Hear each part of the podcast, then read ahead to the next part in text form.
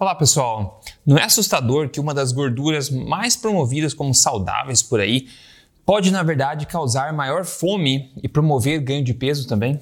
Eu vou te contar isso nesse podcast, então bem-vindo para você, pessoa forte aqui, o Papo Forte com quem vos fala, Rodrigo Polesso, onde eu compartilho dicas exageradamente honestas sobre saúde, emagrecimento, nutrição, exercício, mentalidade, tudo baseado em ciência, tudo baseado em experiência também.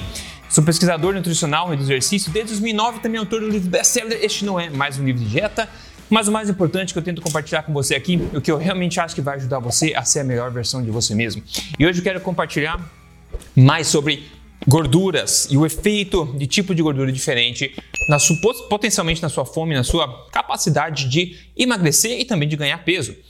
E o assunto gorduras no geral e o impacto que isso tem no organismo é um assunto extremamente extenso e complexo que nós entendemos muito, mas ainda assim tem muito a entender a respeito disso. Só que algumas coisas a gente já sabe, a gente pode inferir algumas verdades conhecidas, digamos assim, né? E gorduras, no geral, elas são muito mais do que simplesmente fonte de energia. Elas realmente conseguem modular a forma como o corpo funciona é, de várias formas. Enquanto existem gorduras boas, existem também gorduras ruins, que não são tão boas assim. E hoje a gente vai ver uma gordura que é extremamente comum e extremamente problemática também, que comprovadamente aumenta o seu apetite, levando você a uma maior ingestão é, calórica, basicamente automaticamente. Eu vou te contar mais detalhes sobre isso e no final dar um pouco da minha conclusão do que a gente tira a respeito disso aí. Combinado? Vamos lá. Comigo agora, então, considere este ensaio clínico randomizado publicado em 2018 é, no jornal Nutrients, onde eles testaram dois tipos comuns de gorduras em pessoas obesas e acima do peso. Basicamente, eles pegaram 10 pessoas acima do peso ou obesas e queriam testar o impacto dessas duas gorduras muito comuns, que na verdade são as gorduras mais comuns de origem vegetal que a gente vê por aí, onde elas estão em todo lugar e são promovidas como saudáveis em todo sentido. Essas gorduras são o ácido oleico, do qual, um exemplo, por exemplo, o azeite de oliva é rico em ácido oleico, uma gordura monoinsaturada, e também o ácido linoleico, ácido linoleico, que é um ômega 6, uma gordura poliinsaturada. E o que é rico nisso? Todos os óleos vegetais, o canola, soja, milho e semente de girassol. Agora, para isso as pessoas tiveram três refeições diferentes, né, com um intervalo de uma semana entre elas. Uma refeição controle, uma refeição é, mais alta em ácido oleico e uma refeição mais alta em ácido linoleico. Essa refeição controle, vale notar que ela era mais alta em carboidrato do que as outras duas também, então eles retiraram um pouco da energia de carboidrato e colocaram um pouco mais dessa, ou do ácido oleico ou do ácido linoleico. Em outras palavras, poderia colocar azeite de oliva nessa refeição ou colocaria, sei lá, óleo de soja ou óleo de milho como o ácido linoleico no caso. E ver a diferença, que diferença que faz no corpo quando você muda somente não a calorias, as calorias são as mesmas, somente a composição, o tipo de gordura na sua, na sua refeição. Primeiro, vamos analisar qual foi o comportamento da insulina, né? a diferença que teve no comportamento da insulina aqui nesse gráfico comigo aqui que mostra a área embaixo da curva, como a gente diz no no, no gráfico, né? Mas basicamente vê aqui a dieta controle, a dieta alta em OA, que é oleic acid, né, que é o ácido oleico, e por último a dieta alta em ácido linoleico. Então a gente vê que, curiosamente falando, lembrando que a dieta controle foi a que mais tinha carboidrato na dieta. Qual foi a dieta das três aqui que colocou a maior barrinha, a maior quantidade de insulina precisou ser secretada para metabolização? Foi a de ácido linoleico, apesar de conter menos carboidratos. Então a gente vê da controle para a do meio, a gente vê uma queda aí de insulina que realmente é compatível com o fato que eu acabei de falar, que a gente tirou um pouco de carboidratos da, da controle e adicionamos essa, essa gordura, o ácido oleico no lugar. Então diminuiu um pouco da a insulina né, embaixo da curva e a onda de insulina diminuiu. Mas isso é estranho, porque o ácido linoleico também, mesma quantidade de calorias, somente mudando o tipo de gordura, colocando, por exemplo, um óleo vegetal em vez do azeite de oliva, a gente conseguiu é, estimular mais insulina no corpo corpo. Interessante, né? Olha só como é que o tipo de gordura influencia. A refeição, então, com ácido linoleico foi a que mais uh, estimulou a ação insulínica comparada às outras duas. Agora, o mais impactante aqui para a gente dar uma olhadinha rápida é a questão do hormônio grelina. O hormônio grelina é um hormônio da fome, digamos assim. É um hormônio produzido pelo seu estômago e ele sinaliza vontade de comer. Então, a grelina é secretada no estômago, tá se, o estômago está se preparando para receber comida, ele quer comer, ele está sinalizando que você poderia muito bem dar uma comida, entendeu? Se alimentar, dar uma dentada em alguma coisa. Então, basicamente, mais grelina no estômago sinaliza mais sensação de fome. Então, como essas três diferentes é, refeições né, eh, se deram aí na questão da grelina. Vou mostrar para vocês agora. Veja comigo o gráfico. Na primeira parte, na esquerda, a gente vê as três pontinhas aqui, né? Quanto mais alto, digamos, a, o gráfico ali, mais grelina. Então a gente vê que começou tudo igual, né? No comecinho os três pontinhos juntos, mas aí, e uma hora depois de comer já, você vê que a refeição controle abaixou a grelina, a refeição com o ácido oleico abaixou e a refeição com ácido linoleico aumentou a grelina ainda e continuou, continuou alta, basicamente no mesmo nível do começo, até duas horas depois, ao passo que as outras duas refeições tinham caído. A gente vê isso na, na parte da direita, a mesma coisa.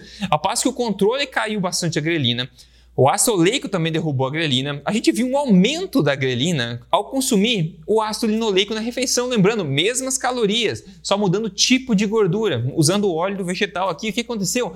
Você comeu a refeição e você teve um aumento da grelina, uma coisa nada a ver, porque deveria abaixar a grelina, como a gente viu nos outros dois casos. Mas ela aumentou ainda. Então, o ácido linoleico ele esculhamba o que acontece no corpo em vários sentidos, e um deles é que ele deu o hormônio da fome no estômago, digamos assim, a grelina, ficou mais alto ainda do que antes de você comer. Isso é chocante, na minha opinião. Isso é chocante. O estudo ainda fala o seguinte, ó, ele fala, ó, a refeição de alto ácido linoleico aumentou os níveis de grelina, um hormônio que encoraja né, a ingestão de alimentos.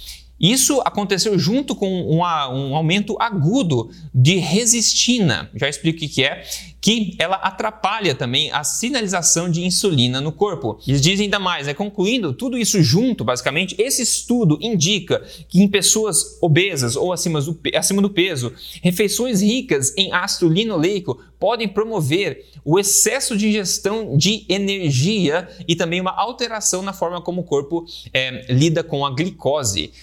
Oh, estranho, né? Olha que coisa impactante. O tipo de gordura, se você consome uma alimentação com óleos vegetais, que são aqueles que são promovidos, canola, milho, semente de girassol, de soja, esses óleos que são promovidos como bons e abaixo colesterol, e é uma sensacional para todo mundo. Esse tipo de óleo a gente está vendo aqui em outros vídeos, podcasts, que eu já fiz também, vários outros aspectos ruins disso. Mas aqui a gente está vendo que ele leva você a ingerir mais energia, mais calorias ao longo do tempo, sem mesmo perceber, por causa que atrapalha a sinalização aí de insulina também e também dos hormônios da fome. A resistina, que ele falou que aumentou aqui, a resistina é um tipo de adipokine, é um tipo de cytokine. Já ouviu esse, esse, esse, esses termos por aí mais agora nos últimos dois anos? É cytokine, né? Que é a questão de, do sistema imunológico, é um sistema relacionado ao sistema imunológico. Então, a resistina aumentou quando você consumiu a, o ácido linoleico e ela é basicamente um agente inflamatório no corpo e o, o ácido linoleico, linoleico aumentou isso. Então atrapalha a sinalização de insulina e atrapalha também esses marcadores inflamatórios no corpo. Então, basicamente o corpo recebeu aquele ácido linoleico e disse, peraí, nós não curtimos isso, isso é uma coisa que não deveria estar aqui, pelo menos não nessa quantidade, vamos inflamar, vamos atrapalhar, esculhambou tudo. E pessoal, esses óleos que eu falei, os óleos vegetais, são todos eles são altos em ácido linoleico. O ácido linoleico na natureza ele é achado em pequenas quantidades, na carne, na gordura que a gente encontra por aí, pequenas quantidades. A quantidade com que a gente consome hoje em dia através dos óleos vegetais é muito, mas muito acima de qualquer capacidade que você conseguiria obter na natureza sem um refinamento, sem um complexo processo industrial. Então a gente vê que coisa severa que está acontecendo com o tipo, quando você escolhe o tipo errado de gordura na sua dieta. E a conclusão disso tudo, pode contar a conclusão disso tudo. Antes disso, só lembrando, se você acha esse tipo de informação útil, essa conversa, assim, para entender como o corpo funciona, baseado em ciência, tentando simplificar, eu espero para você, passe a palavra adiante do podcast Papo Forte, é gratuito, eu tô aqui semanalmente tentando ajudar você. Então fala para a galera entrar no Papo Forte aí, quem tem a cabeça aberta, e está disposto a aceitar coisas diferentes, talvez as narrativas principais, o Papo Forte está em vídeo no YouTube e também está no Spotify, no Google, na Apple, onde for em áudio também. Todos os links estão em papoforte.com.br. Bom, vamos lá.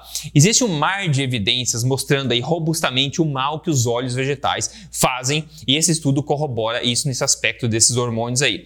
Quanto mais nós consumimos gorduras, né, que são incompatíveis com a ordem natural das coisas, como os óleos vegetais, e mais nos distanciamos das gorduras que são compatíveis com a evolução humana e com o mundo natural, mais nós colhemos problemas. E não é isso que tem justamente acontecido. A gente continua a demonizar as gorduras que sempre existiram, né? A manteiga, a gordura saturada, gordura monoinsaturada, gordura animal é ruim. E continuamos engolindo, tentando pelo menos engolir essa ideia de que essas gorduras criadas Nessas complexas refinarias de hoje em dia, os óleos vegetais são de fato as melhores para a gente. Isso tudo, na minha opinião, tem muito interesse financeiro, obviamente, envolvido com isso, interesse político envolvido com isso também. E claro, a gente também tem que dizer que também tem muito a ver com incompetência na interpretação de estudos científicos. Tem muitas pessoas que veem as coisas através de uma lente ideológica, acreditam que o colesterol é, faz mal sempre, e daí esses é, óleos vegetais abaixam o colesterol, mas eles não entendem como eles abaixam o colesterol. Não é uma coisa boa a forma como acontece. Então tá tudo meio errado nesse sentido. A gente está aí há décadas ouvindo que esses óleos são os melhores para gente e a gente nunca esteve tão doente como população. Que legal, tá funcionando? Claro que não tá funcionando, né? Agora, quando você entende esse tipo de coisa, você faz escolhas sábias na sua alimentação para retirar gorduras inflamatórias que te dão mais fome e colocar gorduras mais saudáveis também e outras alterações equivalentes baseadas em ciência, você vê resultados incríveis acontecendo. Quem me conta hoje aqui foi o nosso amigo que mandou a foto do antes e depois. Ele colocou menos 10 quilos em apenas dois meses. Vida nova para toda a família. Deus te abençoe grandamente. Grandamente. Obrigado, então, por ter mandado a foto antes e depois. 10 quilos é bastante coisa. E o emagrecimento é, mais, é basicamente um reflexo né, do ganho de saúde. Geralmente o emagrecimento acontece na mesma, na mesma velocidade que você reganha a saúde. É por isso que você forçar o emagrecimento, né, afetando a sua saúde ao mesmo tempo, restringindo, fazendo coisas erradas, cortando caloria, você nunca consegue um resultado de longo prazo, um, resultado é, favorável, porque emagrecimento precisa ser um resultado, ele é um resultado automático, uma, um efeito colateral positivo de alterações positivas na dieta que fazem você retomar a sua saúde. É assim que o emagrecimento de vez acontece de fato, né? E pessoal, se você quer me ajuda para você seguir um método passo a passo de três passos para emagrecimento baseado em ciência, eu convido você a entrar em código emagrecerdeves.com.br, um programa que já ajudou dezenas de milhares de pessoas e pode com certeza ajudar você também se o objetivo é emagrecimento. Então, código emagrecerdeves.com.br. Não mais, pessoal. Espero ter entendido um pouco mais que gordura vai muito além, muito além de energia, como o pessoal fala. Ela tem a capacidade de modular o seu corpo, os hormônios, a fome e tudo mais, a insulina, etc. Então, eu espero que tenha sido é, interessante para você e tenha agregado também o seu conhecimento. A gente se fala no próximo Papo Forte aqui. Até lá, um forte abraço para você. A gente se fala.